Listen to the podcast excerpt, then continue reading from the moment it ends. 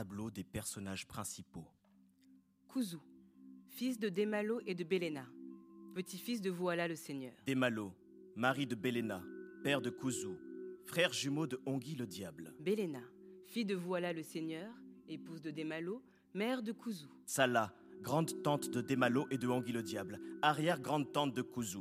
Voilà, alias Djubu Sanko, ancien enfant sorcier sans famille d'origine, devenu le seigneur des crâneurs et de Mikisi, père de Belena et de Batsutsu de guerre, grand-père de Kuzu. Zonta, ancien commerçant ambulant à travers les villages, à bord de sa deux chevaux, devenu le seigneur de Salima et puissant homme d'affaires, père adoptif de Ongi le diable. Babossi, circassien à la peau de caméléon et maître incontesté des lions, directeur artistique de Babossi Circus et père de Zango, Gagao et Sokis, père adoptif de Demalo. Tanti Siloé, tenancière du bar chez Tanti Siloé, surnommée femme de bière, femme du peuple, épouse de Ongi le diable, mère de Chiquito.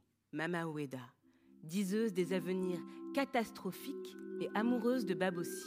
Lona la bombasse, étudiante à l'université libre des crânes, amoureuse de Jojo le boudin de con et de Demalo. Jojo le boudin de con, neveu du commissaire Jolas le dur, amoureux de Lona, boucher, tronçonneur attitré à la segmentique, boucherie de Ongi le diable.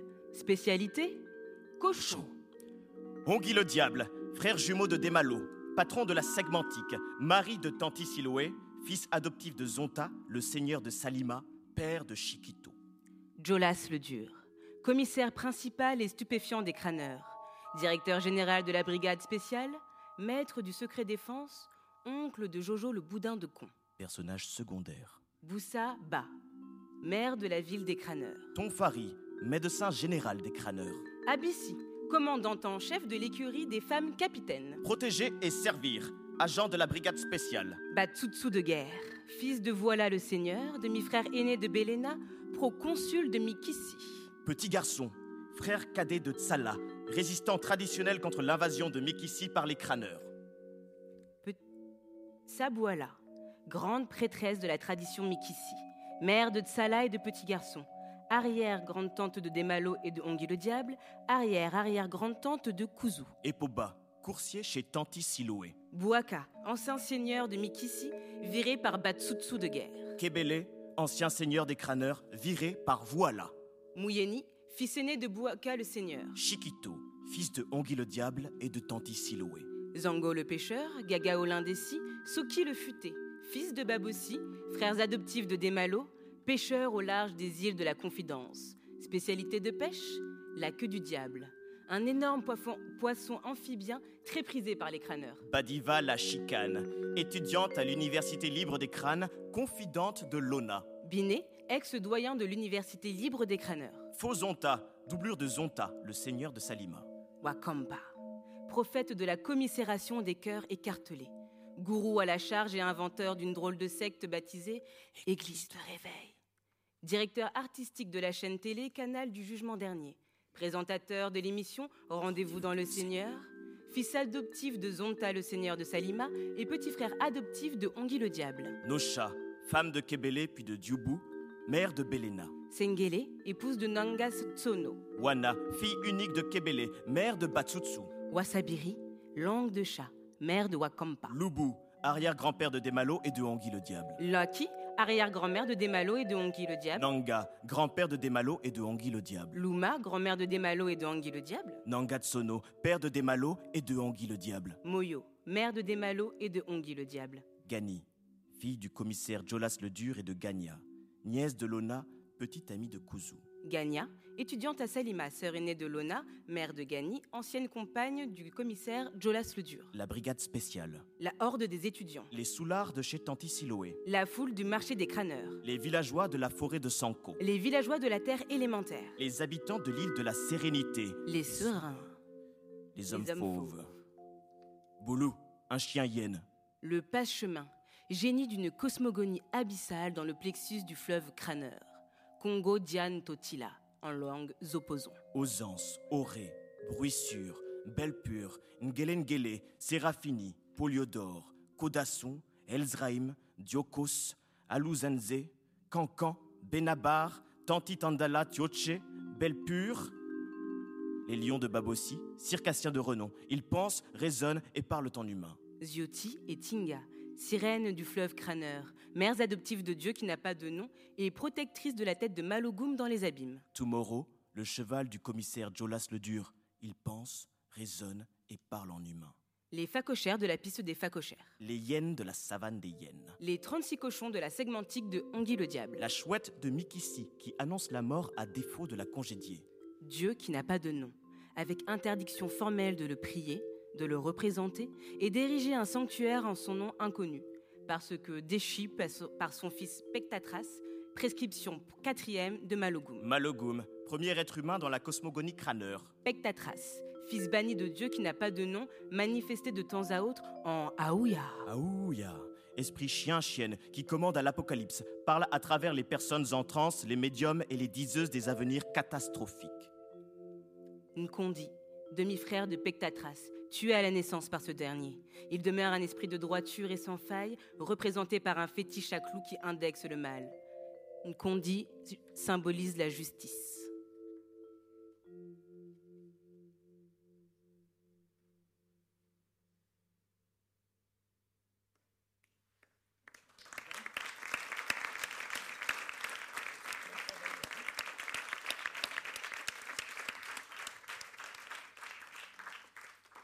Merci euh, Kumba Johanna Won, David Sidibé et David Nerman pour cette euh, longue et magnifique énumération des personnages de Papa tombe dans la lune, premier roman mais pas premier texte de Dieudonné Nyonguna, ici présent.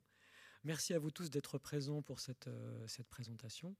Euh, Dieudonné, donc Papa tombe dans la lune est, comme je le disais, ton premier roman, mais absolument pas ton, ton premier texte, puisque tu es un dramaturge qui a déjà beaucoup écrit. Première question un peu, un peu basique, un peu, un peu bateau. Euh, pourquoi tout d'un coup un roman? Tout d'un coup, dans la publication, oui. Dans la logique de la publication, oui. Puisque, de toute évidence, en, bon petit congolais, je commence à écrire des poèmes. Ça, c'est une phrase que j'avais piquée chez, euh, chez mon grand frère Kofi Kwaoulé. on était euh, euh, dans un festival en, Italie. Là, je jouais une de mes pièces. Euh, Lui aussi, il était invité parce qu'on jouait une de ses pièces et on lui a posé la question de savoir. À l'époque, il n'avait pas encore écrit de roman. On lui a posé la question de savoir pourquoi il n'écrivait que du théâtre. Et il a répondu parce que je suis pas congolais. Et moi, j'avais rien compris. Puis il me regarde, il me dit, bah, tous les Congolais commencent par écrire de la poésie, après ils écrivent autre chose où il reste aussi de la poésie. Il dit, et comme je suis ivoirien, bah, tous les Ivoiriens commencent par écrire des pièces de théâtre, à commencer par, euh, évidemment, Bernard Bédadier qui écrit la première œuvre qui était Béatrice du Congo. Donc voilà, j'avais commencé par écrire des poèmes en bon congolais. Puis euh, j'en écris aussi de temps en temps. Je ne crois pas avoir le talent requis pour être un poète. Euh, mais j'adore les écrire parce que même quand j'écris du théâtre, je pars d'abord du souffle poétique, un lent chant comme ça, puis après je vais trouver la forme théâtrale à l'intérieur. Mais il y a d'abord une matrice, et cette matrice était un chant poétique. Donc j'écrivais des choses comme ça, des poèmes, des textes libres, puis à un moment, bah, je sais pas pourquoi, je commence à m'amuser à écrire euh, de la prose, euh, qu'on pourrait appeler des romans ou des choses comme ça. Mais bon, on est jeune, puis on continue, puis on y croit, puis on est excité, puis on lit les autres, puis on continue, puis on se dit qu'on va faire la même chose, euh, parce que voilà, faut toujours essayer. Et pendant qu'on continue de faire ce chemin-là, ben, arrive le théâtre, euh, comme ça, euh, de manière, euh, tiens, tiens, comme disait un poète que j'adore du Congo qui était mort, Kambi Kunga, qui disait, je suis devenu poète. ni par nécessité ni par orgueil, mais par une rue de travers qui menait ailleurs et s'était arrêté là pour se reposer. Moi, le théâtre m'est arrivé aussi comme ça parce que je voulais écrire de la poésie et du roman que je commence à faire dans la bibliothèque de mon père, puis dans le quartier, puis bam, le théâtre arrive en face. Une fois que j'ai lu celui de la Boutancy en roman d'abord, puis après je découvre ces pièces de théâtre et là, on court voir les répétitions de Sony, on est gamin, tu es tout, puis euh, le théâtre arrive en force comme ça, tu te dis tiens, je vais faire du théâtre et on commence à faire du théâtre et du coup, comme j'écrivais des poèmes, alors je m'amuse à écrire des pièces de théâtre je m'amuse à écrire des pièces de théâtre parce que je m'amusais à écrire tout, euh, puisqu'on était, euh, était dans cette jeunesse-là où on croit que parce qu'on va écrire et qu'on va le devenir. Donc je m'amuse aussi à écrire des pièces de théâtre, sauf que pendant ce moment-là, je deviens comédien. Donc comédien, et dans mon coin, j'écris des pièces de théâtre et je suis comédien, je joue. Jusqu'à ce qu'à un moment, bah, finalement, ce sont tes pièces de théâtre que tu emmènes sur scène pour X raisons, parce qu'il y a eu la guerre au Congo, parce que les salles sont fermées, parce qu'il y a ça, parce qu'il y a une crise euh, du public, du théâtre, euh, de l'activité. Alors du coup, bah, tu prends la main. Donc en prenant la main, bah, rapidement, je traîne mes pièces de théâtre sur un plateau, je commence à les mettre en scène. Et bon, par une bizarrerie d'infortune, ça a intéressé quelqu'un, puis un autre, puis un autre qui dit tiens, j'achète, tiens, je prends. Et une fois qu'ils font, ils te disent euh, tu veux pas écrire une autre qu'on va encore produire? Et c'est parti. Et c'est parti du coup. Bon, alors, tu mets de côté l'activité de la prose que tu avais, où tu griffonnais des romans dans un coin. La poésie, comme elle est toujours là, puisque c'est la maman de l'écriture, donc elle revient de temps en temps entre deux écritures de poésie, entre deux écritures de pièces de théâtre, pardon. Mais l'activité théâtrale devient du coup très, très, je dirais pas fonctionnelle, mais professionnelle, puisque tu as envie et que tu es demandé à le faire et que tu as des comédiens maintenant que tu diriges, il faut nourrir l'activité, ce qui fait de telle manière que, voilà, cette euh, envie d'écrire des romans était resté un peu en stand-by dans un coin, dans des tiroirs, dans des fichiers maintenant avec les ordinateurs. Euh, mais ils étaient là, quelques ébauches de romans, quelques trucs, jusqu'à ce que arrive un moment où tu te dis, bon, j'ai joué là, j'ai joué là, même si c'est pas fini. J'ai été artiste associé au Festival d'Avignon, même si c'est pas encore fini. J'étais au Festival d'automne, j'ai au Berliner Ensemble, comme auteur au Berliner Ensemble, qui rentre dans le programme. Tu fais, bon, écoute, après ta compagnie devient conventionnée. Ça, c'est très bien. Tu as une compagnie qui est conventionnée, donc tu sais déjà que la grande partie du pognon, tu l'as. OK? Puis après que ta compagnie soit conventionnée, ta compagnie passe compagnie nationale de France. Alors, on t'augmente encore de l'argent pour créer. Donc, du coup, tu te dis, le problème du théâtre est réglé c'est pas que tu as fini d'être comédien ou tu as fini d'écrire, mais le problème de théâtre, c'est-à-dire pour faire vivre son homme, est réglé et pour garder sa compagnie est réglé parce que tu as un conventionnement, tu es payé, tu, peux embaucher des comédiens autant que tu veux, ça c'est réglé. Du coup, en ce moment-là, je peux retourner vers mes certains amours de jeunesse que j'avais laissé quelque part dans le tiroir pour continuer cette affaire-là, afin de la mettre, cette affaire-là, aussi au grand jour, comme pendant longtemps, le théâtre euh, voilà, m'a permis de mettre mes textes de théâtre euh, en plein jour. Et du coup, en ce moment-là, je vais donc ouvrir mes fichiers là où j'avais laissé des romans inachevés, des idées de romans ou d'autres romans déjà écrits, mais à une jeunesse donnée. Donc maintenant, il faut les réécrire, maintenant, il faut travailler pour essayer un peu d'apporter cette prose-là, la conduire pour en arriver quelque part. Donc c'est au fait ce cheminement-là qui fait de telle manière que voilà, je, reviens vers des choses que j'avais laissées interrompues, inachevées, pour les mettre en lumière aujourd'hui. Et, du coup, en revenant à la prose, est-ce que tu as l'impression de retrouver une espèce de prise de risque dans la création?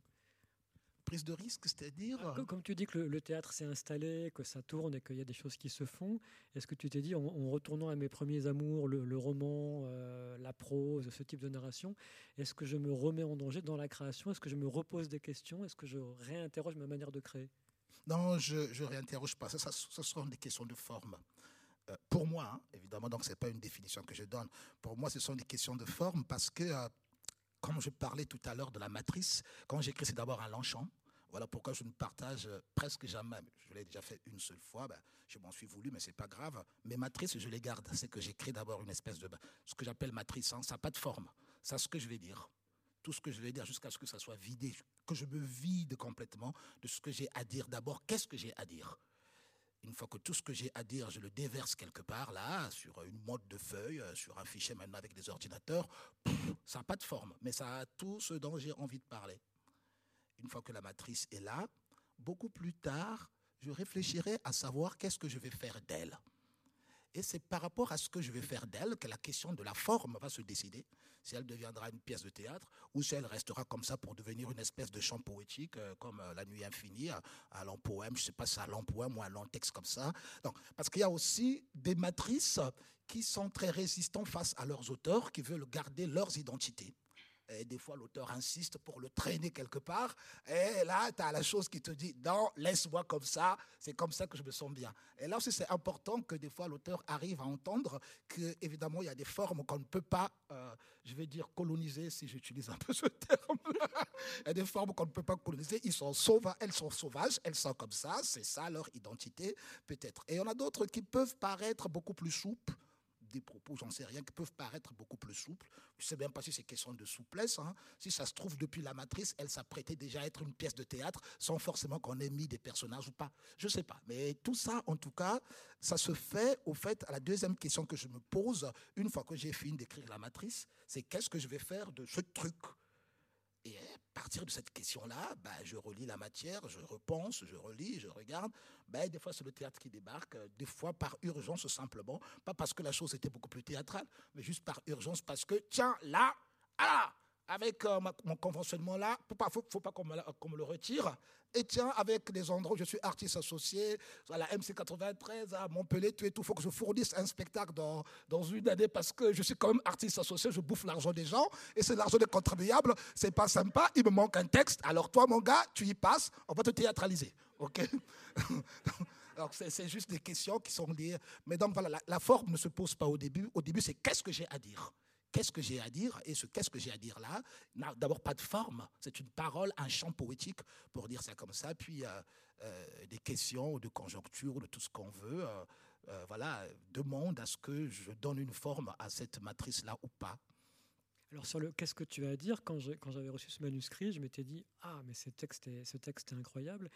Il, cochait une case qui est assez, rarement cochée en tant que lecteur, c'est que c'est un texte une fois que je l'ai lu, j'en ai rêvé. C'est-à-dire que tout d'un coup, ça me crée un univers qui euh, s'est retrouvé dans mon esprit et qui m'a fait avoir des rêves. Il y a une dimension onirique et obsédante euh, très forte qui fait que je dis, bon, ça c'est un grand texte, il a pas de...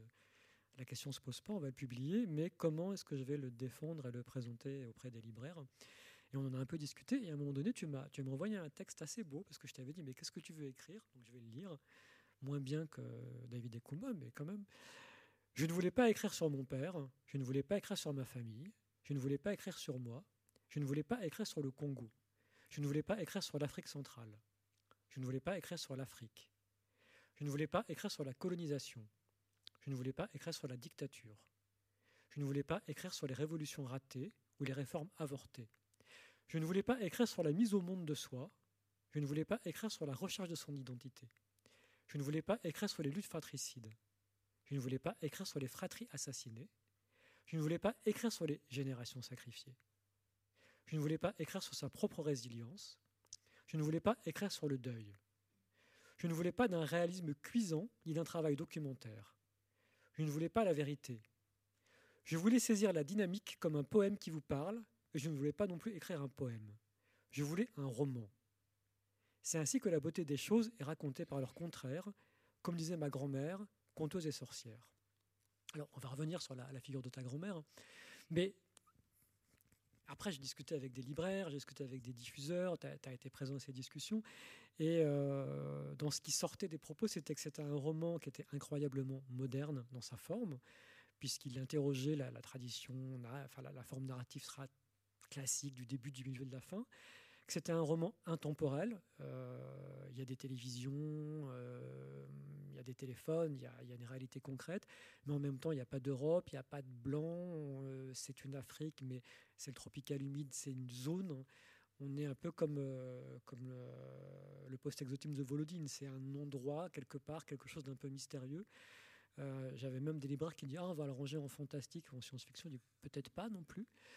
Euh, Mais ça m'aurait fait plaisir, ceci dit. Il y a quelque chose. Eh, j'aime bien le fantastique, j'aime bien la science-fiction, j'aime bien la mythologie, j'aime bien ces espaces-là, parce qu'évidemment, c'est très poétique comme espace, qui ne dit pas son nom poésie, mais c'est très poétique par, euh, par la créativité, par l'imagination, euh, aussi par le côté où on fait sauter les guillemets.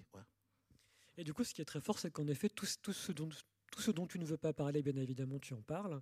Est-ce que tu Bah oui, c'est ce que disait ma grand-mère pour savoir qu'une chose est vraie. Il faut juste parler de son contraire. Il faut révéler son contraire. C'est ce qui est très très important. Donc, même des fois, on n'est pas là pour parler du théâtre, mais juste pour donner un exemple. Même quand je commence à faire une mise en scène, a pas longtemps, là j'étais en répétition, tu vois, je dis toujours à mes comédiens, je ne sais pas là où je veux aller, mais je sais très bien là où je ne veux pas aller. Il faut au moins que je sache ce que je ne veux pas faire. Ça, c'est très important. C'est-à-dire, euh, parce qu'on est dans un processus de création, donc il y a des choses qui vont arriver, il y a des choses qu'on va articuler, il y a des choses qu'on va développer, mais il faut que je sache ce dont je n'ai pas envie. De telle manière que euh, toute euh, la, floraison des choses qui puissent qui me visiter, que je vais articuler avec des comédiens ou même tout seul en réécrivant le texte, parce que c'est une richesse inépuisable qui, qui, peut arriver à ce que voilà, ça puisse me faire changer le cours du fleuve. Pourquoi pas Mais faudrait qu'en même temps je sache que même si le cours du fleuve change, que je sache est-ce que ce fleuve-là, j'ai envie de l'emmener à la mer ou de l'enterrer dans un désert. Et ça, ce qui est important, c'est de savoir ce que je ne veux pas. Donc euh, là, pareil, quand tu m'avais demandé ce texte, j'adore ce texte. Bizarrement, moi qui n'aime pas les textes que j'écris, mais celui-là, je l'ai vachement aimé quand tu m'as demandé de faire une petite présentation de la chose. Euh, j'ai dit, bah, je vais être très très sincère. Je vais lui dire simplement, quand j'écrivais cette chose-là, de quoi je ne voulais pas parler. Et parce que je ne voulais pas parler de ça, du coup, ça devient une métaphore à l'intérieur du roman, que tout le roman devient une métaphore de tout ça. Parce que je ne les nomme pas et je ne les traite pas, mais ça bouillonne. Ça bouillonne d'abord par le désir de ce que je n'ai pas envie de dire.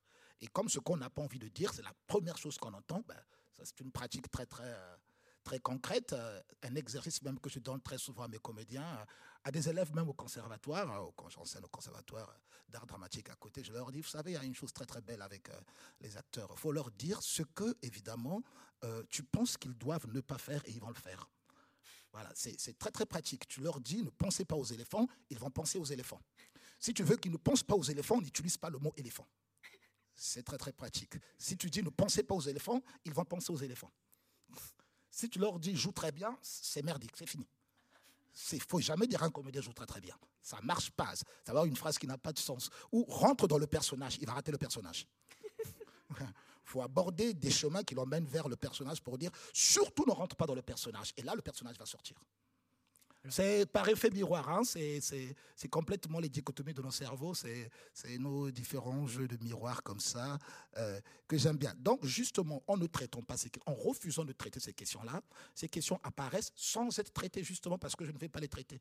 Elles apparaissent comme étant l'endroit que l'auteur évite de traiter. Donc un endroit qui est présent dans la vie de l'auteur. Et ça c'est important parce qu'il ne faut pas oublier la part de l'ombre quand on veut montrer la lumière.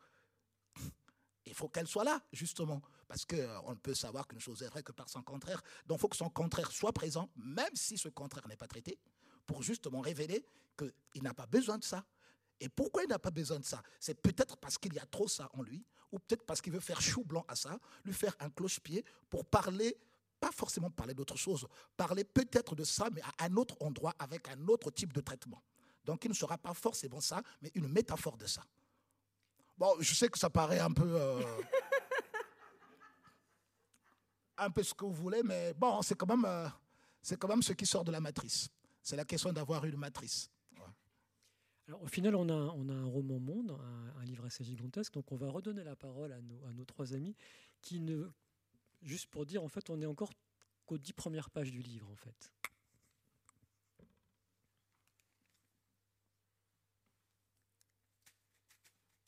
Ce qu'il faut retenir. La semaine crâneur compte 11 jours. La lune rose. Le plexus de Malogum. Le jour de la savane des hyènes. Le soleil de Zioti. La nuque de Tinga. Le jour du fleuve ou la nuit des abîmes. Le jour de l'université ou la fête de la colline des crânes. Le jour de l'hypogrominus. Le jour de la chair humaine. Et le jour du Seigneur en place. Tout crâneur se définit par sa relation à son plexus solaire. Le plexus symbolise la source originaire des êtres, c'est le siège de l'âme. Hypogrominus est le nom de la bière locale. La waka waka est la musique locale, danse par la même d'une tropicalité typiquement agrémentée. Crâne est la monnaie des crâneurs. Pigeon est l'unité de mesure d'une saison. Un pigeon symbolise une année bien remplie. Seigneur est le titre suprême dû à une autorité au-dessus de la loi. C'est une personne humaine qui a pour mission d'incarner l'incommensurable. De ce fait, elle demeure maîtresse des spiritualités, des arts et des lettres, garante de la culture, de la science et des rapports humains. Le Seigneur est grand monopoleur des finances et du développement équilatéral. On lui doit respect, admiration, vénération et surtout compréhension.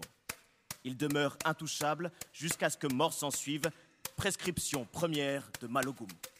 Une hyène lynchée est l'insulte suprême des crâneurs. Elle désigne un bâtard, un sans-famille ou tout simplement une personne aux origines non prouvées par la volonté du Seigneur en place. Mais c'est surtout une condition qui oblige la victime à marcher à quatre pattes jusqu'au jour où le Seigneur lui accordera des origines. Le Seigneur en place, bien entendu, ou un esprit aussi puissant que sa seigneurie. Le jongleur des abeilles est un manteau que revêt un circassien arrivé à la maturité de son art. La forêt de Sanko est considérée comme l'espace originaire de la création du monde. Le premier village sur la Terre, d'où sont issues les âmes avant de devenir des gens et d'où elles repartent après leur mort. L'histoire se joue dans une géographie au climat tropical humide. Craneur, Mikisi et Salima sont les lieux où se trame cette histoire. L'Université libre des crâneurs, encore appelée l'Université des crânes, parce que construite sur la colline des crânes des Pygmées, est la plus influente des institutions après la volonté de Malogoum et les lois impénétrables du Seigneur en place. Elle pense, raisonne, donc questionne et écrit le temps, c'est-à-dire l'action. Toute volonté contraire à la subordination, quelle qu'elle soit, vient de l'université. Qui détient l'université sur la colline des crânes détient l'histoire. Prescription deuxième de Malogoum. L'anthropophagie n'est pas un problème en soi. Le seul problème, c'est de tuer quelqu'un pour le manger. Autrement dit, vous pouvez manger les gens, mais pas les tuer. Prescription troisième de Malogoum. Longtemps bafoué, mais réactualisé par le seigneur en place. Zombie est le terme utilisé notamment par le commissaire Jolas et stupéfiant principal pour désigner la réalité sauvage et mystique des crâneurs qui lui échappent. Le Ngela est la langue des crâneurs. Le Zoposon est la langue de Mikissi. On appelle également les habitants de Mikissi les opposons. Le coin-coin est la langue de Salima. Vert, jaune, rouge sont les trois couleurs de la malédiction. Prescription zéro de Malogoum. L'iris de Malogoum est une réaction lumineuse de couleur rouge provenant de l'œil gauche. C'est une lumière d'une extrême intensité, proche souvent à un rayon laser. Elle symbolise la présence de Malogoum dans la personne qui l'aimait. Toute personne qui aimait l'iris de Malogoum a son âme qui repose dans la lune à sa mort afin de veiller sur le fleuve crâneur. Le fleuve crâneur est le cimetière de Malogoum, car c'est dans le plexus du fleuve que repose sa tête. Celui qui a reçu l'iris de Malogoum dans son œil ne peut pas mourir sans son propre accord. Prescription dernière de Malogoum. Le calendrier crâneur demeure fragmentaire, spiral et microactif. Seuls les événements parlent à sa place. Nous sommes dans une histoire régie par ses propres codes, suivant la volonté indéniable de Malogoum.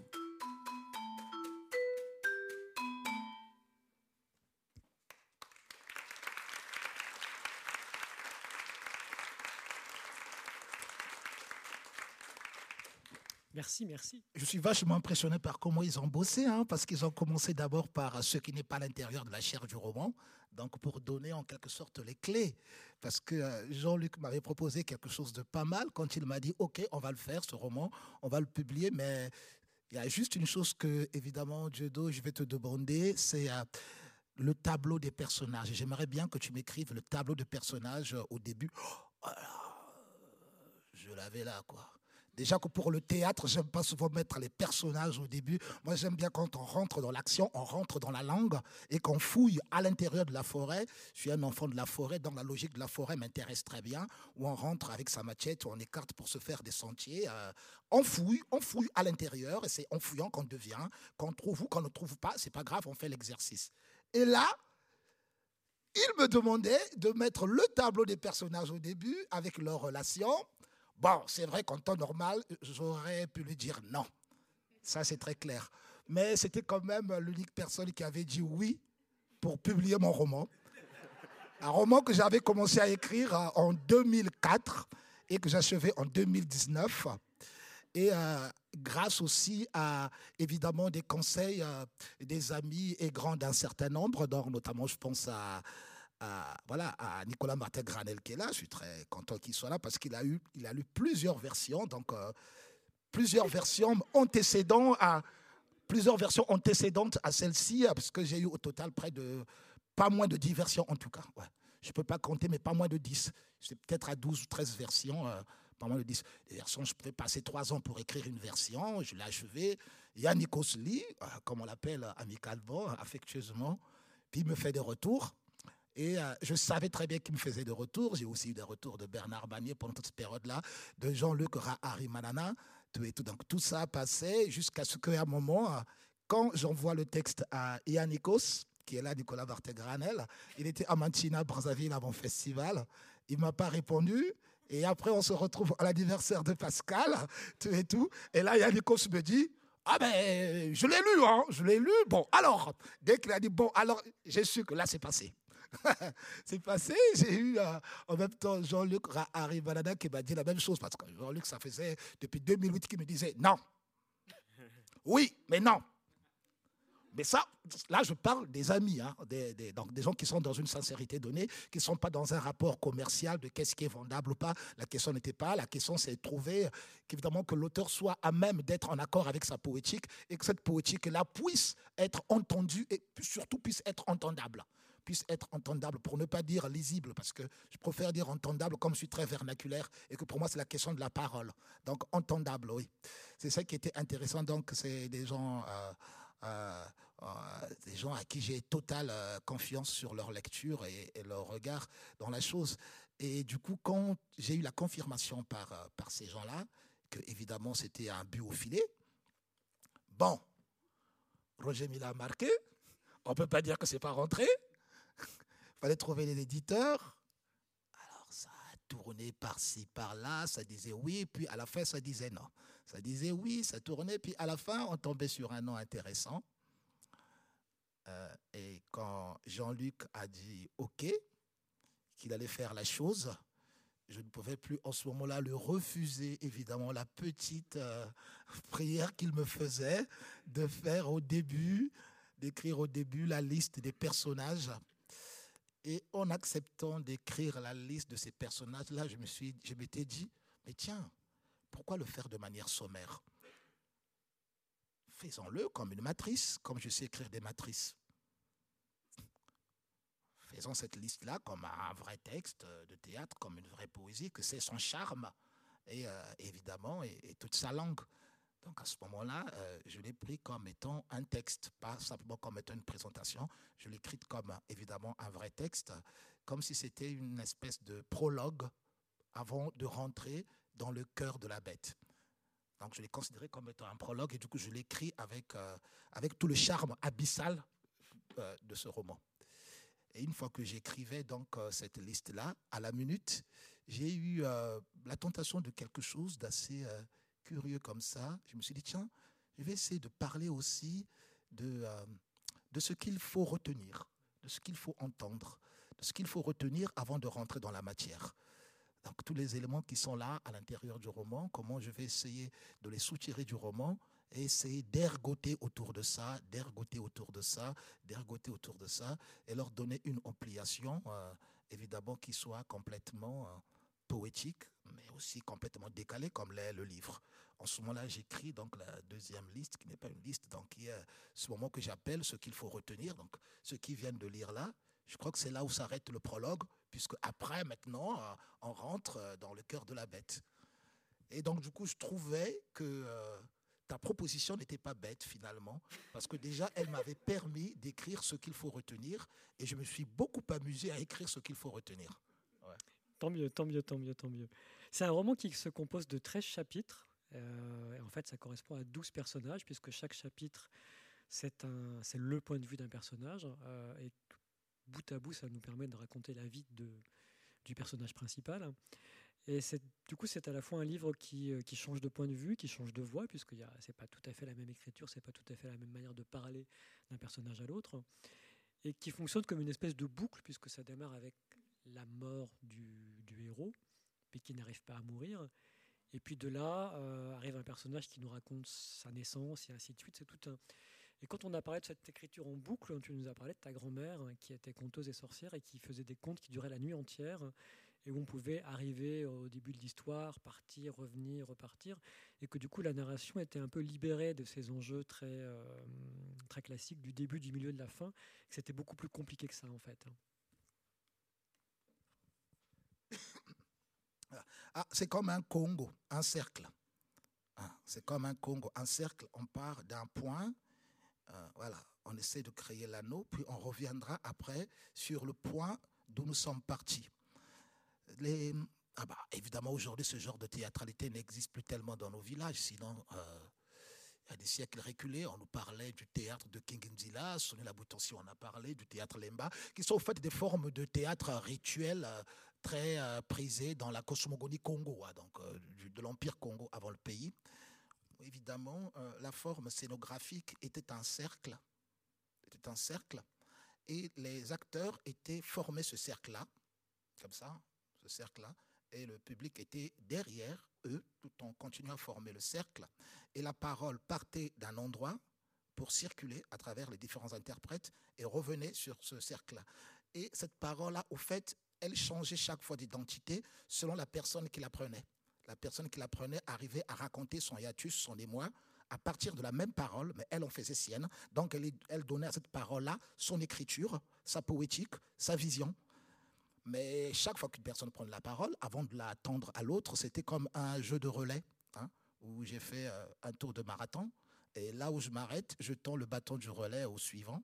Et le suivant doit commencer là où je me suis arrêté, mais après il l'emmène dans son univers. Et vice-versa pour revenir à l'endroit où le premier avait ponctué la parole pour conclure. De telle manière qu'à la fin, on tombe sur la cohérence.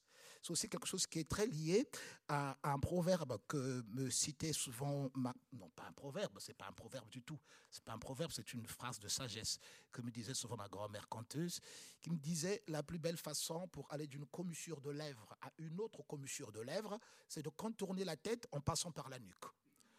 Alors, euh, au début, tout jeune, gamin, un peu idiot, pas tellement, mais bon, on maîtrise pas tout. Donc, euh, je commets quand même la petite bêtise de dire, mais grand-mère, en tout cas, c'est quand même pas la forme la plus facile. Elle me dit, je t'ai pas dit la forme la plus facile ni la plus simple. Je t'ai dit la plus belle. J'ai dit, mais pourquoi la plus belle? Elle me dit, ben, comme ça, tu apprendras au moins à quoi ressemble ta nuque.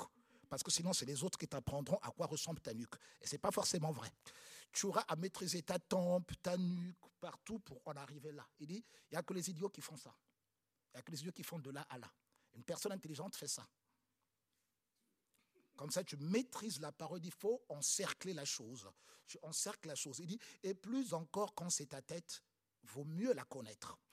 Plutôt que de faire ça, et tu dis, bon, écoutez, j'ai parlé parce que j'ai fait de là à là. Il me dit, mais ce n'est pas la bouche c'est tout le corps, c'est toute la tête qu'il faut maîtriser pour arriver à parler. Ce n'est pas quelque chose qu'on pose comme ça, comme un postiche sur un frigo. Ce n'est pas un postiche, ce n'est pas un timbre sur une enveloppe. Elle me disait ça, elle disait parce que le timbre sur l'enveloppe est posé, bon alors euh, c'est un beau timbre qui dit bienvenue à Bahia, mais à l'intérieur de la lettre, c'est un avis de meurtre. Bon voilà, euh, le timbre sur l'enveloppe n'est pas ce qui est écrit à l'intérieur de la lettre. Me disait, il faut contourner l'affaire, il faut faire les contours du problème pour arriver évidemment à donner une parole. Il faut cercler complètement le problème. Donc, il faut partir de d'une commissure, contourner la tête pour arriver à, à l'autre commissure. Et du coup, la métaphore était complètement valable par rapport à son art de conteur, parlant de cette forme scénographique de la parole qui circulait comme ça entre les acteurs pour revenir à l'endroit où elle avait commencé afin de conclure j'ai utilisé la même théâtralité dans l'écriture de ce roman qui commence par Kouzou et qui termine par Kouzou. Donc Kouzou qui est le fils de Demalo, le personnage principal. Demalo est en train de canner là, euh, dans la cuisine, euh, sur la table à manger. Bon, euh, on attend la mort qui n'arrive pas. Alors là commence le burlesque, la comédie, l'incapacité de savoir trouver la mort dans la vie, parce que la mort devient capricieuse à un moment. Elle a tellement été soldée que maintenant elle commence à coûter cher. Donc on ne sait pas quoi faire avec ce truc-là. Et du coup, Kouzou, ce jour-là où son père doit partir, mais il n'arrive pas à partir, il va chercher de faire de tout son possible pour que son père arrive enfin à mourir. Parce que c'est quand même ça le but de la vie, ça arrive un jour à crever. Bah, c'est le seul rendez-vous qu'on attend sur la terre. On est venu, sauf qu'on attendait ce rendez-vous-là, bah, on a à taffer, on a à aimer, on a à manger, on attendait le rendez-vous. ce jour-là, le rendez-vous est arrivé, eh ben ça ne marche pas là. Kouzou commence par raconter comment ça se passe là, chercher à trouver des solutions. Il ne trouve pas. Ça, c'est le premier chapitre. Voilà pourquoi, à partir du deuxième chapitre, on a Demalo lui-même qui va commencer à raconter sa naissance, comment il est né, puis il va tendre la main à quelqu'un d'autre. Ça sera le troisième chapitre qui racontera à l'endroit où il s'est arrêté, comment il a fait la bibliothèque, jusqu'à ce qu'on arrive à, à là où il en est actuellement, c'est-à-dire non seulement qu'est-ce qui lui a apporté la mort, et aussi ce qui empêche à ce que la mort tarde. Mais au fait, ils sont en train de faire des funérailles de Desmalo. Comme dans les funérailles où les gens arrivent, témoignent, chacun de comment il a connu la personne. Et comme tout un chacun témoigne de comment il a connu la personne, chacun donne évidemment euh, son point de vue à partir de la même personne. Et ce qui est très très intéressant, c'est qu'on voit une personne, elle s'appelle Jean. C'est génial, la personne s'appelle Jean. Mais je vous jure, elle n'a jamais été Jean. Parce que moi, je le connais, Robert. Pas de prénom, hein, mais d'esprit. L'autre, là, il dit, celui que vous appelez là, avec moi, on était à la boxe. Je peux vous raconter que c'était un tricheur. Sa copine vous dira autre chose. Il vous dira, vous le voyez boxeur là, comme ça. C'est la personne la plus tendre au lit, je vous jure. Mais comme on ne couche pas avec, je ne connais pas. L'autre là, avec qui il a travaillé, une personne, elle est complètement multiple. Elle n'est pas que Jean, elle n'est pas, pour revenir à ma grand-mère, une personne n'est jamais une vignette comme ça collée sur un frigo. Donc d'où le sens que je trouvais très important dans cet art narratif théâtral, évidemment, de King Nzila, ou évidemment pour parler d'un personnage, pour parler d'une situation, la parole doit tourner à travers différents personnages où chacun donnera son point de vue sur la même histoire.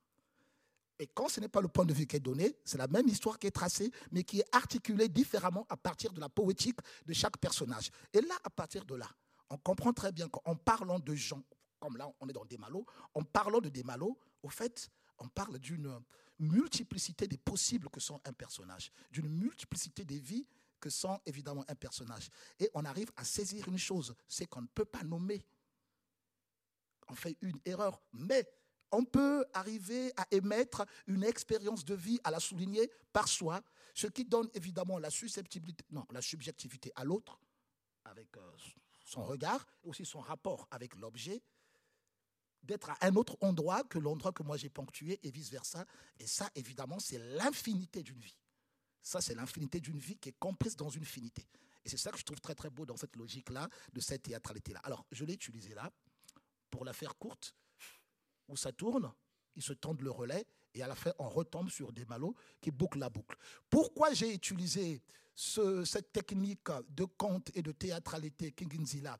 Qu'articulait ma grand-mère euh, dans son village à qui au Congo sur au bord du chemin de fer Eh bien évidemment parce que je voulais parler de mon père et mon père vient de sa mère et chez nous c'est le matriarcat qui compte. C'est le matriarcat et le matrilinéaire. Donc mon père appartient à sa mère. Donc parler de mon père, c'est parler de sa mère. Mon père ne commence pas par lui, il commence par sa mère. Mon père appartient au ventre de sa mère. La parole de mon père, c'est la parole de, sa mère. Ça veut dire quoi? Mon, mon père ne peut parler que à partir du ventre de sa mère parler de mon père, c'est de parler de, sa grand-mère, de ma grand-mère, donc de sa mère. Mais plutôt que de vous raconter l'histoire de ma grand-mère pour vous parler de mon père, c'est de raconter la philosophie de ma grand-mère, c'est-à-dire comment elle articule le sens, comment elle articule la parole, comment elle pense, comment elle raconte. C'est ça l'opération que j'ai appliquée pour arriver à parler de Papa tombe de la Lune. Fallait rentrer dans le ventre de sa mère à elle pour parler de papa, dans, le ventre de la grand-mère. Et rentrer dans son ventre, c'est évidemment dessiner la, forme circulaire de cette parole-là, donc la forme théâtrale de cette parole-là. La forme théâtrale, d'où vient évidemment la parole de mon père Elle vient évidemment de ce ventre de sa mère, où la parole tourne pour revenir à son endroit. Mbemba kenda kenda chandi fuma. C'est un proverbe congo qui dit L'aigle a beau s'envoler très loin, il revient toujours dans son nid. Alors, on a, on, a, on a ce roman en cercle avec ces douze personnages, ces douze narrateurs qui multiplient les points de vue. On a des personnages qui sont un mix entre des personnages très humains et en même temps une, dimension de, mythologie, de divinité. On a l'impression que c'est une espèce de guerre entre des personnages qui sont mi-humains, mi-divins, et puis au milieu de cette guerre, il y a le peuple qui euh, fait comme il peut pour arriver à vivre ou survivre. Et donc on a un roman qui est extrêmement métaphorique, un roman qui est extrêmement lyrique, un roman qui est aussi très burlesque et très concret, avec sa dimension un peu crade, c'est-à-dire que les personnages boivent, dansent, se saoulent, tombent par terre, euh, se tabassent, saignent, etc. Il y a une, trivialité extrêmement concrète et qui donne à cette langue une vivacité, une couleur qui est assez, euh, étonnant et que pour le coup, je crois que c'est pas quelque chose qu'on retrouve dans le, théâtre en général, mais il y a une vraie incarnation, il y a une vraie quotidienneté, c'est ça que je voulais dire. Euh, tu décris un quotidien d'un univers plus ou moins lyrique, euh, tu inventes un quotidien pour quelque chose qui n'est pas réaliste. D'où le réalisme magique, en fait. Oui, mais ça, c'est comme quand euh, on utilise une, expression proverbiale pour dire quelque chose de concret. C'est juste une forme poétique. C'est-à-dire, j'ai envie de te parler de quelque chose de concret que tu as envie de faire ou que j'ai envie que tu fasses. Après, il y a plusieurs types de langages que je peux utiliser. Je peux utiliser un langage métaphorique, mais au fait, c'est pas pour parler de la métaphore, c'est pour t'inviter à quelque chose de concret. Au fait, le, le, désir profond ou la situation telle qu'elle est racontée, elle est concrète. ok?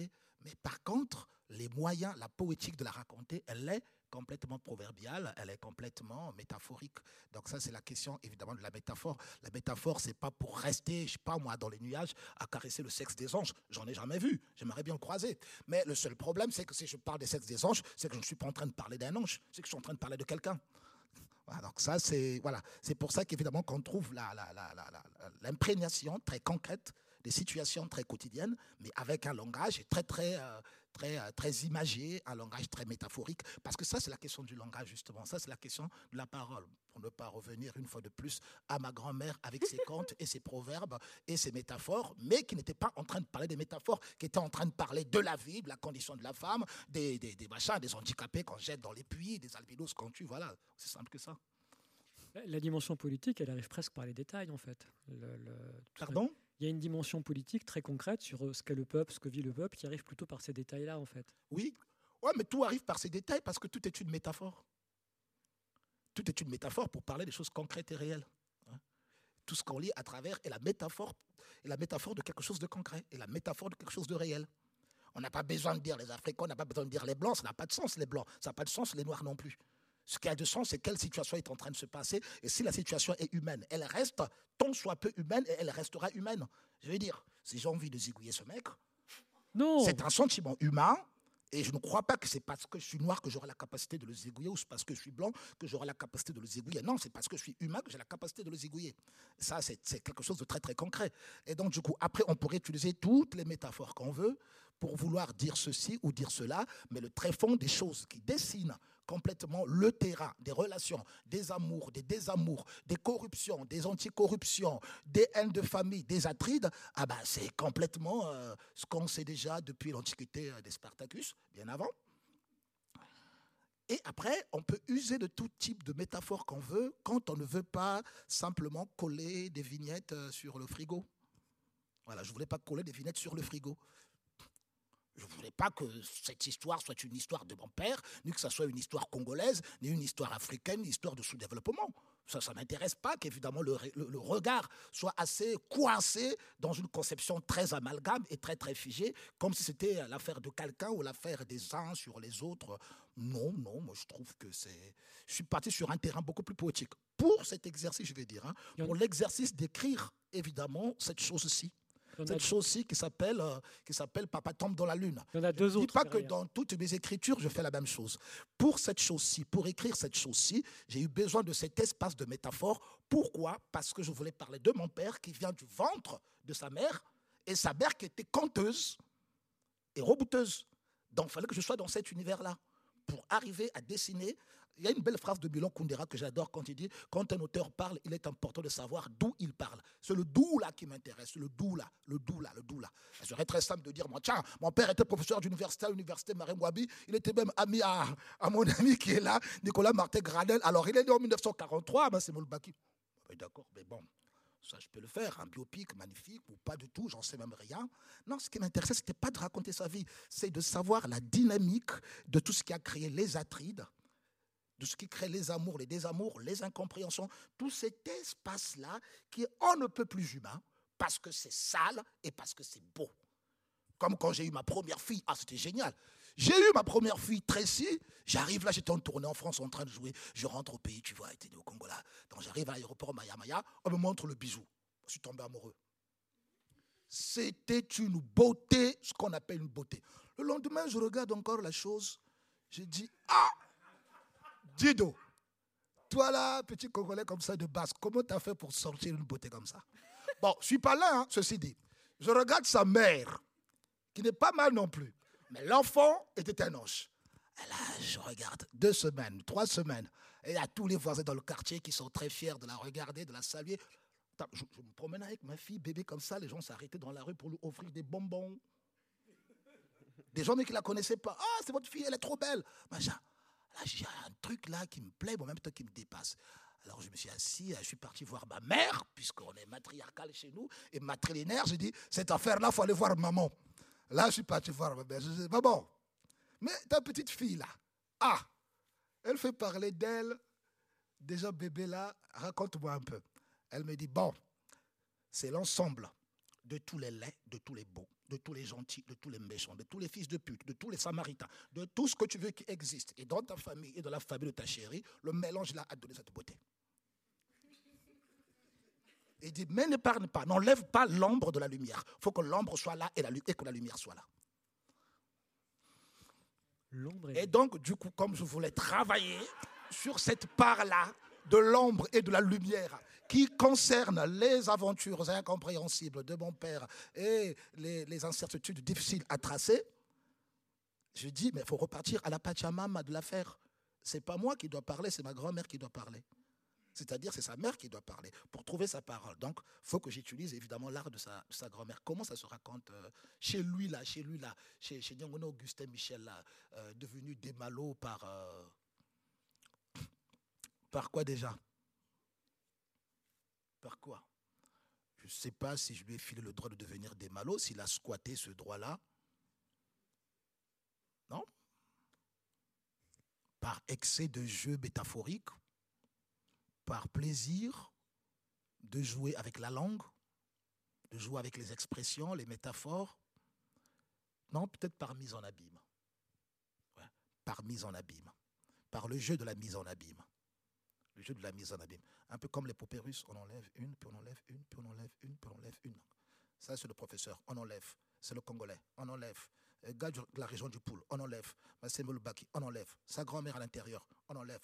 Ah, la théâtralité, d'où vient sa grand-mère On enlève la sorcellerie de sa théâtralité. On enlève le King Nzila, à l'intérieur, on trouve. Et comment ça fait? Ça tourne. Voilà. Donc c'est un peu tout le processus. Euh, ce qui, serait complètement différent si je ne traitais pas, si je n'écrivais pas ce roman-là, j'allais trouver une autre dramaturgie. C'est un peu, c'est un peu la question théâtrale. Hein. On veut écrire une histoire au théâtre, il faut trouver la dramaturgie de cette histoire-là. Mais il ne faudrait pas que la dramaturgie soit plaquée. Elle doit être complètement intégrante à l'esprit de ce dont il est question. Voilà, la forme doit aller avec le sens profond de son fond avec le sens profond de son fond. Donc c'est par rapport à ces raisons-là que justement que la dimension métaphorique euh, prend le dessus et le pas parce qu'on est dans l'art de la grand-mère. Je vais t'interrompre pour redonner la parole et le, son à nos trois amis. Non, non, mais t'excuses pas. Et justement, on va entendre parler d'une naissance. Béléna, fille de Voilà le Seigneur, épouse de Desmalo, mère de Kouzou, où l'on découvre l'affaire des 36 cochons immortels leur influence sur Desmalo et son fils Kuzu, l'origine cachée du plexus familial et le désagréable latent pour le Batsutsu de guerre. Ses ancêtres avaient reçu Malogum à bras ouverts, négocié avec la légende et intégré Dieu qui n'a pas de nom dans le paysage. Lui-même était hautement riche et noblement humain. Il s'appelait Lubu. C'est comme ça qu'il s'était inventé un malheur pour trancher avec l'efficacité de son réalisme monotone. Jeter son cœur dans une esclave appartenant à Bouaka, le seigneur de Mikisi, qui régnait avec un sérieux talent. Et voilà que Loubou grimpa la colline du seigneur pour entendre ce dernier lui cracher dans la gueule. Qu'un noble vienne chez moi pour épouser une esclave plutôt qu'une de mes filles reste quand même la chose la plus puante qui n'ait jamais été envoyée à la figure depuis que je porte une tête. La colère est une chose, et Bouaka n'avait jamais été une autre. En bon seigneur, il enferma ses trente-six esclaves dans une grange et mit le feu en broutant des cacahuètes. Tumikisi, couché au pied de sa colline, entonna le requiem des aigles. Loubou fut banni du cœur de ses ancêtres morts et vivants, ôté de l'âme du peuple, rejeté par Mikisi, sa terre natale, il se vit arraché de son humanité classique. Ses titres, son rang, sa caste, sa culture, ses appartenances claniques et le respect qui lui était dû furent jetés dans la savane des hyènes pour être déchirés par le soleil. Ses biens et ses hauts faits furent avalés par Bouaka le Seigneur. Loubou devait disparaître de la vue avec obligation formelle les cendres des esclaves dans son exil. Le banni échoua dans les crâneurs, en face de la maison du seigneur Kébélé. Ce dernier était une chose étrange qui gouvernait Crâneur avec une paresse propre au laisser-aller. Loubou creusa en face du seigneur Kébélé pour y enterrer ses 36 fantômes et s'avoua être le 37e, en décidant de vivre là, avec eux. Jours et nuits, il se délectait de cette pilule amère pendant que Kébélé, le seigneur, étourdi par l'affaire, se noyait dans son whisky. Une nouvelle fit le tour du fleuve et tomba dans les oreilles. Boaka, le seigneur de Mikisi, s'est acheté une nouvelle servante du nom de Laki. Le rayonnement de cette dernière mange docilement le cœur de son maître qui s'est mis à lui confectionner une affection toute particulière. Quand Loubou faucha l'info, il se serra la ceinture. Pendant 17 pigeons, à casser les pierres au bord du fleuve sans que le moindre, moindre son ne puisse s'échapper de sa bouche. Un jour de la lune rouge, Loubou refit surface sur la colline de Mikissi, avec toutes ses économies pour les jeter aux pieds du seigneur Bouaka. Tous les yeux, vitreux par les larmes jamais asséchées, blessés par l'absence de, la vérité, brûlés de conjonctivite, faussement sage pour enfoncer le monde en arrière, entartré du soleil gourmand et enfariné de sable, épaté mais bridé de soleil, suant, écroutant, était là, terrassé par l'impétuosité illimitée du retour du Banu. Convaincu par la force de ses arguments, le seigneur s'arma du sabre maudit que ses ancêtres avaient utilisé pour créer le génocide des Pygmées dans la forêt de Sanko, brisa les chaînes de Laki et offrit cette dernière à Loubou avant de se remettre au whisky. De retour dans les crâneurs, Laki et Lubu eurent un fils, à qui ils donnèrent le nom de Nanga, qui voulait dire délier des chaînes. Nanga épousa Luma. Ensemble, ils eurent un fils, Nanga Tsono, l'écriture de l'affranchi. Telle fut la signification du nom que Laki donna à son petit-fils avant de rendre l'âme. C'est ce jour où Laki rendit l'âme que mon père, papa voilà le Seigneur, rentra en scène. Il sortait de la nuit noire pour faire un carton et paf Il renversa Kebele à 15h20 et devint seigneur des crâneurs, un point, un trait. Il lui prit sa maison, ses biens et ses pouvoirs. Il lui ravit ses titres, ainsi que tout ce qu'il avait précédé aux commandes et dont Kebele s'était assuré le panache. Tout ça fut fait en bonne et due forme, comme l'exige la loi du coup d'État traditionnel, dictée par Malogum lui-même. Le cinquième jour, le seigneur papa créa l'université sur la montagne des crânes, avec en prime l'interdiction formelle de pratiquer sorcellerie sur toute l'étendue du territoire. Il faut coûte que coûte sortir de l'obscurantisme ambiant qui gâte encore les choses en ce bas monde. Il théorisa donc sur la mort avec une parfaite maîtrise du sujet. Une crâneuse ne meurt jamais de mort naturelle. Vu cette sagesse qui venait de rentrer définitivement au programme, il devenait irrationnel de continuer, tout naïvement, à affirmer que Laki soit morte en dormant. Mon père se dressa du haut de sa véranda fixa la maison de Loubou en face et accusa l'homme d'avoir pratiqué la sorcellerie depuis le début de toute cette histoire. Puis, il le déclara coupable par A plus B. Loubou devait être mis en arrêt sur le champ.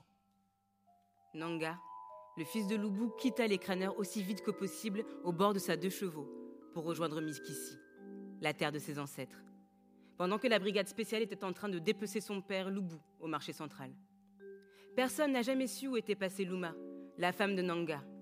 L'histoire avait décidé de l'oublier, quand bien même certains affirmaient l'avoir aperçue derrière le cabanon du seigneur, attachée à un manguier pour tenir compagnie aux chèvres, jusqu'à ce que la folie ait eu raison de son âme. Nanga Tsono, le fils de Nanga et de Luma, épousa Sengele, une fille de l'université, avec l'intention de se mettre à la civilisation du Seigneur et courtiser sa magnanimité. Mais le Seigneur est la grammaire infaillible, quoi qu'on dise. Tsono et Sengele attendaient des jumeaux. Voilà la misère qui s'en menait tout bonnement. La, la grossesse mûrissait, mais jamais elle n'arrivait à éclore passer les treize lunes. Papa, le Seigneur, s'était trouvé dans l'obligation de faire ce qu'il convenait à la situation, vu son autorité d'agir. Effrayés par la vision du scénario, Tsono et Sengele montèrent vite à bord de leurs deux chevaux, et les voilà cavalés vers Mikisi, mais Malogum ne dort jamais. Tsono mourut le lendemain de son arrivée à Mikisi, étranglé par une arête de poisson-chat. Sengele mit au monde un fils qui ne portait pas encore de nom. L'enfant de Sengele était séquestré dans la maison de celui qui vivait et régnait sur la montagne au-dessus de Mikisi, Bouaka le Seigneur. Le projet était d'en faire un esclave, mais sa grande tante Salah avait un cœur, quoi qu'on dise.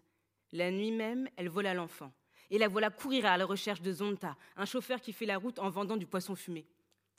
Zonta vivait seule avec sa deux chevaux et son commerce de poissons fumés. Salah lui dit Mon ami Zonta de la forêt, prends cet enfant comme le tien, c'est cadeau. Tu le feras fonctionner comme ta voiture et ça marchera. Zonta rangea l'enfant dans le coffre de sa deux chevaux, à côté de ses denrées alimentaires, et démarra sa mécanique sans regarder en arrière. La nuit même, en rentrant chez elle, Tsala trouva un bébé dans son lit. Mais Tsala n'avait pas le talent de sa mère, la sorcière Saaboula, qui possédait entre autres un étang miraculeux appelé Banda Magolo, pour savoir de quoi retourner le mystère. À la sagesse même, Tsala n'avait jamais compris le pourquoi. Comment Zonta aurait-il ramené cet enfant chez moi alors que je viens de le voir partir dans la direction de Salima avec l'enfant dans le coffre de sa deux chevaux? Il n'y a qu'une route de la rivière à ma case. Zonta n'est pas un oiseau pour chevaucher les airs se demandait-elle, pendant qu'elle se rendait auprès de sa mère, la sorcière Saaboula, qui faisait semblant de roupiller. Salah, ma fille, ce que tu trouves dans ton lit t'appartient. Combien de fois dois-je te le répéter? Les hommes et les enfants, c'est pareil. Bonne nuit. Saaboula ferma sa bouche pour appeler le sommeil. Comme un animal, Tsala s'était enfuie la nuit avec le bébé. Elle avait construit une cabane avec des branches d'acacia et des oreilles d'éléphant. Quelques jours après, pendant qu'elle est sortie chercher à manger, Tsala se fit attraper par la justice locale pour être jugée par les sages de Mikisi. Où est l'enfant que tu caches? Tu n'as pas connu de grossesse, Tsala. Et pourtant tu distilles la maternité. La communauté doit comprendre. La communauté veut savoir. On ne peut pas vivre toute seule au milieu des gens en se comportant comme si on était en dehors des gens. Malokoum n'aime pas ça.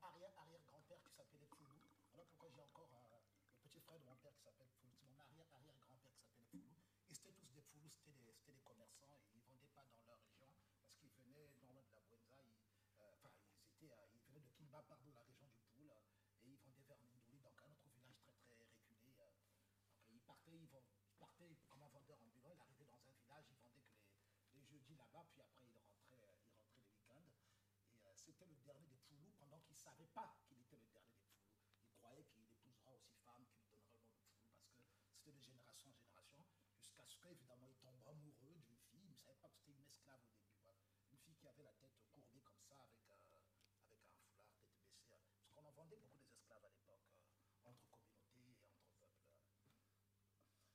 Et la fille n'avait pas le droit d'adresser la parole aux gens. Euh, elle n'avait pas le droit de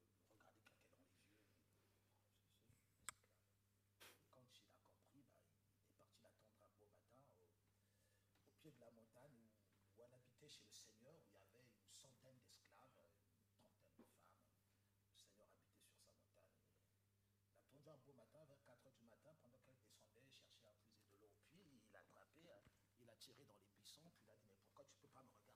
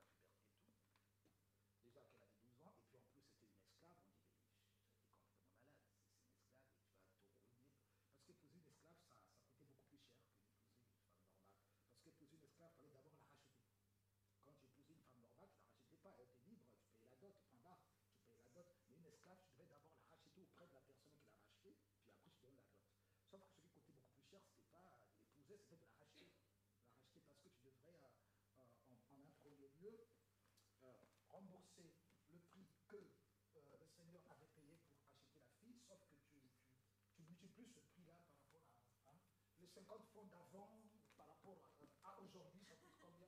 Les 50 francs d'avant, aujourd'hui c'est 25 000 euros. Ah, donc tu rembourses ce prix-là par rapport à maintenant.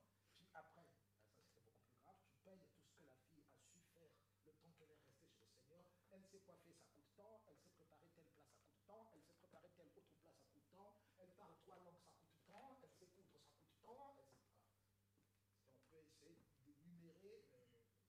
potentialité qu'une personne humaine, même celle qu'on appelle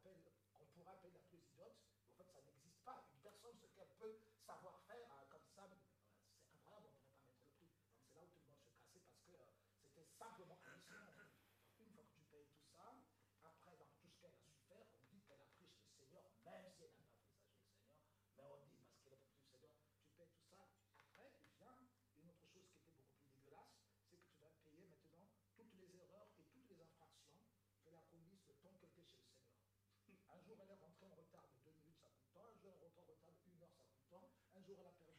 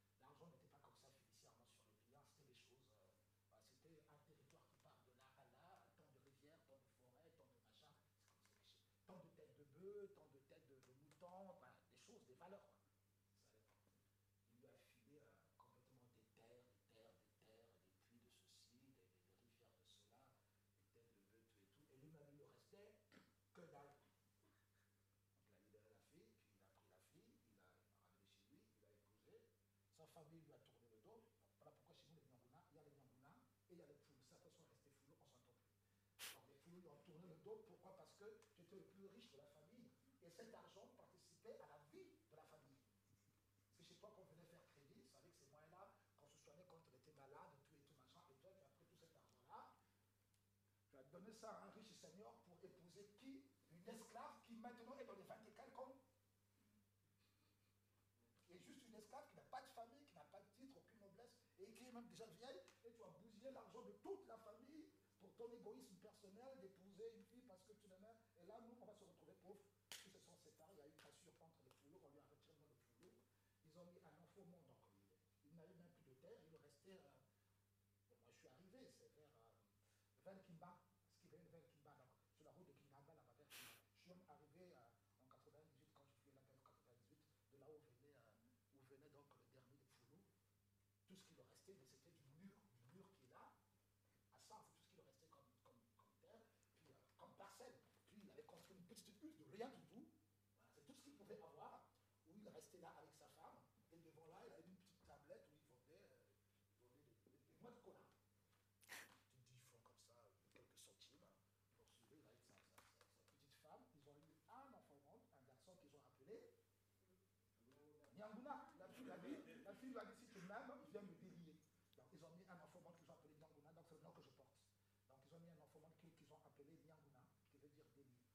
Pourquoi ça n'existe pas, il n'y a qu'une seule famille Nyanguna au Congo. C'est le nôtre parce que, évidemment, ce n'est pas un nom qui est courant. C'est juste un verbe qu'à partir d'une action, d'un problème qu'on a. Voilà pourquoi il n'y a qu'une seule famille Nyanguna au Congo. Ils ont eu un enfant monde qu'ils ont appelé Nyanguna, donc euh, sauver des chaînes, euh, l'idée de l'esclavage. Puis, en grandissant, ils ont dit à cet enfant-là, tu gardes ce nom-là, tu n'enlèves pas. Tu mettras les enfants monde, tu leur donneras ce nom-là. Et ceux qui viendront, tu leur diras aussi qu'ils gardent ce nom-là pour qu'ils se souviennent que c'était un riche conversion qui a sacrifié, je sais pas, euh, tous ses moyens euh, pour une esclave qu'il aimait tellement, qui a- que la famille a haï, pour une esclave, donc tu viens et de ce noble et de cet esclave, tu viens et de ce noble et de cet esclave-là. Donc, euh, Nyanguna, à ton tour de délit. Voilà. Et là, en écrivant l'histoire de mon père, j'ai pas voulu mettre le nom Nyanguna parce que je joue tout en métaphore. Voilà pourquoi je l'ai appelé Lubu euh, et l'autre je l'ai appelé Lak. Donc l'enfant qu'ils ont mis au monde, comme dans le roman, il s'appelle Nanga, c'est Nyanguna. Voilà. Parce que c'est la même racine du nom. Voilà. Merci beaucoup pour cette histoire.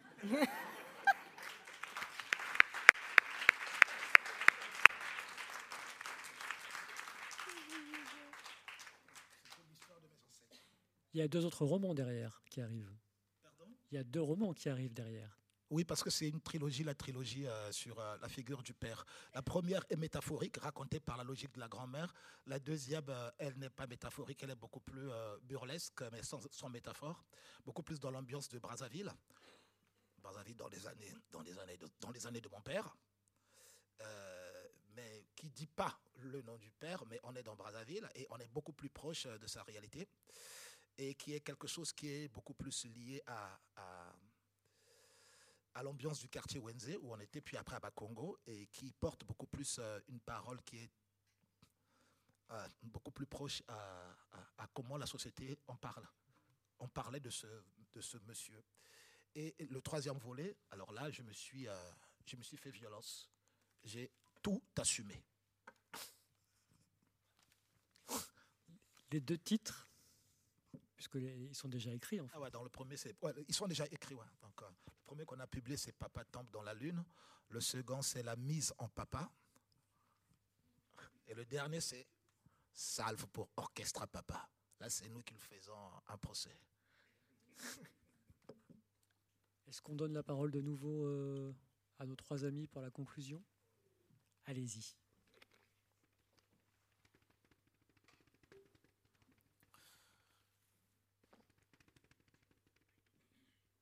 Lona. Femme de Jojo et future maîtresse de Demalo. Où l'on apprend la vérité cachée de la quatrième dimension du jetable humain et la révolution déclenchée par Demalo et Lona à la tête de 100 000 étudiants. Les remugles sont étouffants et la présence des morts indéniable dans l'air. Les clébards lèvent la garde devant la porte de l'amphi, les museaux en l'air, fustigeant le ciel de Voilà le Seigneur en un détonnant art d'Aouya. Desmalo est couvert des odeurs du monde. Les cheveux en feu, une barbe moyenâgeuse lui a poussé la nuit dernière avec une moustache de caïd. Son visage est féerique et ses yeux crachent du piment. Je me demande si c'est la mort de Batsutsu qui l'a foutu dans un état pareil ou l'absence de sa femme. Il jette une pile de cahiers sur la table du professeur et ça dégouline de betteraves jaunes, vertes et rouges. Les trois couleurs de l'enfer. Étonnement et chahut dans les étudiants. La professeure Belena est partie remplacer son frère Amikissi et c'est son mari qui prend sa place Badiva pouffe de rire. On n'a pas fini de tout confondre hein, dans les crâneurs. Desmalo frappe le dos de son sabre sur le tas de cahiers qui continue de sointer de la bouillasse, la quatrième dimension du jetable humain. Et le silence nous scotche. On entend le vent fouetter les feuilles des flamboyants à la cour et les chiens se retirer. Desmalo brûle d'un appétit féroce. Son sabre tranche les vents, articule des zones d'ombre, parcourt les lignes boueuses de ses pages puantes et charge héroïquement comme s'il chevauchait à un facochère dans la brousse, Je n'étais pas voué à devenir professeur. déclare Desmalo. Je le fais par la force des accidents. Par conséquent, il m'a fallu lécher les excréments des crâneurs pour bien connaître leur goût dans la mort et sortir le monde de la gadoue. Ma mission consiste à vous enseigner la théorie du vide en trois modules. La sociologie abyssale dans l'humidité du système, la jetabilité du crâneur contemporain et la résilience du plexus, dans le but de vous initier à décrocher la quatrième dimension qui vous empêchera de vous retrouver à la poubelle. De toutes les façons, vous n'avez pas le choix. Avec le bordel de la globalisation, c'est le pinacle. Ouvrez les cahiers. Dix pigeons depuis que je fréquente l'université des crânes. En dix pigeons, je n'ai entendu une masse d'étourderie aussi flagrante. Et ça pue, interatomique. Tout ce qui s'évapore de son méa, on dirait du divin à l'envers. L'avantage d'être le beau-fils du Seigneur lui donne le pouvoir de nous forcer à lui obéir. On se regarde dans l'hémicycle à travers les épaules, sourdement. Nous prenons chacun pour de quoi noter notre incongruité.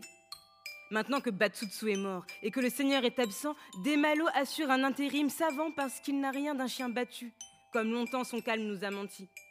Ce beau-fils du Seigneur sait que pour dominer les crâneurs, il faut d'abord coiffer l'université des crânes sur la montagne. À bien voir, il est impossible de nous raconter. Continue Desmalo. Nous sommes en dehors de la page, en dehors du conteur, et même en dehors du surréalisme sauvage. Alors, mes futures dames et messieurs, il faut que je vous fasse une confidence. Et elle gagnera à sortir de ces quatre murs. Depuis le jour où je m'étais retrouvé dans la bibliothèque municipale, j'avais formulé le désir d'être un écrivain. Mais je n'ai jamais réussi à écrire. Je suis resté sur la table de la cuisine à chercher l'histoire qui allait vous convenir. Seul, dans le silence, je me tuais à écrire le vide. Ce n'est pas faute d'avoir passé toute ma vie dans les livres des uns qui racontaient les histoires des autres. Et une bizarrerie, une bizarrerie d'infortune m'est arrivée ce matin. La quatrième dimension du jetable humain. Sorti des latrines, je me suis dit, mon pauvre Desmalo, tombons dans la position du tireur couché et restons dans cette horizontale art du serpent. Plus besoin de gâcher la réalité en fiction et le futur dans les origines. Il nous faut réinventer l'enchantement à la taille d'un cri qui provoque la vie parce que la vie doit être une manière de susciter l'envie. L'homme des crâneurs est hautement transmissible. La question, c'est quel type de virus allons-nous inventer pour mettre à profit notre talent vectoriel? L'Assemblée reste béate devant l'intelligente saignante du professeur. Pour la première fois, l'université se demande à réfléchir. Je lève la main. Oui, Lona Faites-nous entendre votre pensée Tous les yeux tombent sur moi. La pensée se doit moteur de l'âme. À peine je commence cette phrase que le professeur ajoute. Amine Atunde, quand les sarcophages se lèveront sur la montagne des crânes. Amine fut condamné à la peine de mort par voilà le Seigneur et son cadavre exilé. Continuez, Lona, vous êtes sur la bonne voie. L'excitation libère ma gorge et bêtement je tombe dans la diarrhée verbale. On n'a pas fini de se morfondre en attendant qu'on nous tende la main. On se plaint mais en silence. Et quand on ouvre sa bouche, c'est pour demander une hypogrominus bien fraîche à Tantisiloué, suivie d'une grosse blague et la waka waka s'ensuit. Non, moi je trouve qu'il faut nous mobiliser, rester motivés, vraiment, parce que ça dure. On ne compte même plus depuis combien de temps. Et la fatigue de la criminalité légitime, on ne l'entend même plus. Alors que si on reprenait nos droits. Droits que vous n'avez jamais eus Me coupe le professeur. La salle glousse. Je sens que je viens de marcher sur des œufs frais et que ma diatribe ne peut pas s'empêcher d'être à elle-même. On peut continuer à faire des marches pacifiques, hein. Mais la brigade spéciale va aussi continuer à nous tirer dessus, parce que les gens ne comprennent pas quand ils ne savent plus où donner la tête. À force de dire tout et n'importe quoi sur les réseaux sociaux, on finit par piétiner le bonheur qui passe. La lutte armée a échoué avec tous ces maquisards qui croient qu'il suffit d'être contre pour avoir raison. On ne peut plus compter sur la violence du peuple. Le y en a marre ne fonctionne plus car il s'est vendu à la violence gratuite des black box. Et nous, et nous savons que la violence retourne à la violence des plus forts. Et c'est double face qui gagne. Pile ou face, y a pas de jeu. Le dégage, pareil, est devenu aussi creux qu'un exotisme de soulèvement rapide qui retombe dans l'anarchie. N'y a plus de solution. S'il faut compter sur tous les pilleurs qui ne savent même plus revendiquer leurs droits, oui, des droits que nous n'avons jamais eus, mais c'est quand même des droits, professeur Desmalo. Vous ne pouvez pas ignorer cela. On ne peut pas dire que nous ne sommes pas des humains. C'est pas vrai. Hein. Donc, nous devons parler, dénoncer, il faut que le monde sache que nous ne sommes pas seuls. Il y a des gens qui souffrent partout sur la terre. Et si nous pouvons mettre nos misères ensemble, j'ai atteint la sommité du ridicule. Et je sème des lieux communs au hasard jusqu'à la panne sèche. Un grand trou vient de se localiser au milieu de ma tirade et mon courage redescend dans mon string noir. J'ai envie de faire pipi. Euh, blackout. Et ça dure. Badiva se pouffe de rire. L'assistance reste impassible, attendant que je retrouve mes esprits, mais je sais maintenant que je suis au bout du rouleau. Badiva est née avant la honte. Elle est le prototype absolu du crâneur qu'on ne convaincra jamais après le changement des mentalités. Le professeur Desmalo continue à apprécier mon silence, comme s'il mesurait une idiotie de 20 km avec ses yeux en forme de rubis. Pitié pour moi. Je n'ai pas de quoi le satisfaire. Déjà qu'on lui avait raconté que je suis suprême intelligente, alors il attend que ça sorte. Desmalo me donne tout le, temps du monde pour développer ma niaiserie. C'est méchant ou c'est pervers? Ce type est dur. Il me traumatise et personne ne lève le petit doigt. Je réalise que si Desmalo avait été longtemps professeur dans cette université assis sur les crânes des pygmées, personne n'aurait sauté la première année de la fac. C'est un catcheur, ma parole. Je jette l'éponge et l'Assemblée pousse un mécontentement général, l'impression d'avoir trahi toute l'université des crânes. Je sens que ça va jaser dans les crâneurs, et qu'en prime, je n'aurai pas le droit à mon hypogrominus en fin de journée chez Tanti Siloé. Il faut armer les mots à leur juste valeur. Entre l'art de parler et la raison de dire. On ne peut pas pratiquer la parole sans être sûr de donner ou de parer la mort dans la peau d'un chien. Parler est un exercice de compétence. Dire appartient à la sagesse. On parle pour tuer la mort. On dit pour réparer la vie. Mais si nous parlons sans la vie dans les mots, nous tuons le dire pour appeler la mort de la vie. Vous me suivez, mes agneaux? Il faut que les mots fassent leur preuve d'abord dans votre propre esprit avant de leur accorder la permission de jacter à la surface. La preuve, c'est savoir la fermer comme un chien à la queue basse tant qu'on ne maîtrise pas encore les contours de la situation. Il faut partir d'une commissure de lèvres pour une autre commissure de lèvres en passant par la nuque. Pour chevaucher la langue avec une telle perspicacité, il faut avoir le opposant dans le sang que Desmalo ait attrapé toute son intelligence dans la caverne des poètes qui l'ont fait, qu'elle lui ait été révélée dans un songe, ou qu'il l'ait imaginée dans son plexus taciturne, il n'en demeure pas moins que son esprit est constitué profondément de la raison mikici et culture. C'est un opposant né qui ne dit pas son nom. Ça ne se copie pas ces choses-là. Le sang est têtu comme les faits sont sacrés. Les gens ne tombent pas des arbres, Marée d'ovations qui déferlent vers la chair et manque d'écraser le professeur sur le tableau. On dirait un ange fraîchement né dans la région. Et on goûte à ce qui le dépasse sur la peau et on se pend à ses lèvres pour embrasser la sagesse en surplus. Je ne bouge pas de ma table blanche. Le film est trop beau pour me soustraire aux réactions épidermiques. J'aurais dû emmener mon chéri pour kiffer ensemble. Les autographes se pêchent et les commentaires s'en suivent avec des yeux de serpent. Tout le monde a soif de lécher le professeur jusqu'à la fin de la tige. Je, je laisse le plaisir à ceux qui en ont envie et je quitte la salle avec une pile de questions qui boudent dans ma tête.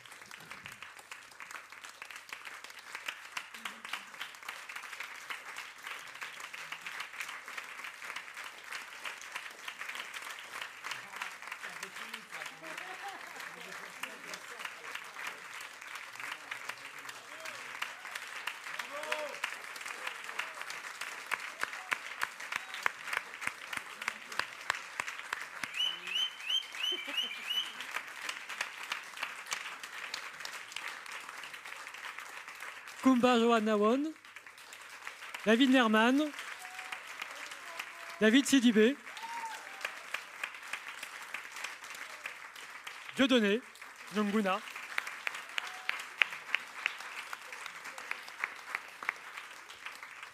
Merci à vous tous. Euh, Juste un mot. Le catcheur, c'était comme ça qu'on appelait mon père à l'université Mariam Gwabi de Brazzaville par les étudiants.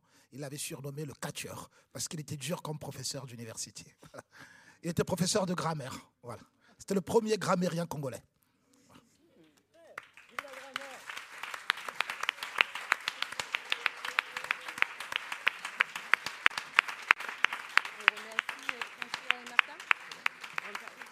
Merci à vous tous de nous avoir accompagnés ce soir. Et merci à François et Martha, à la lumière et au son.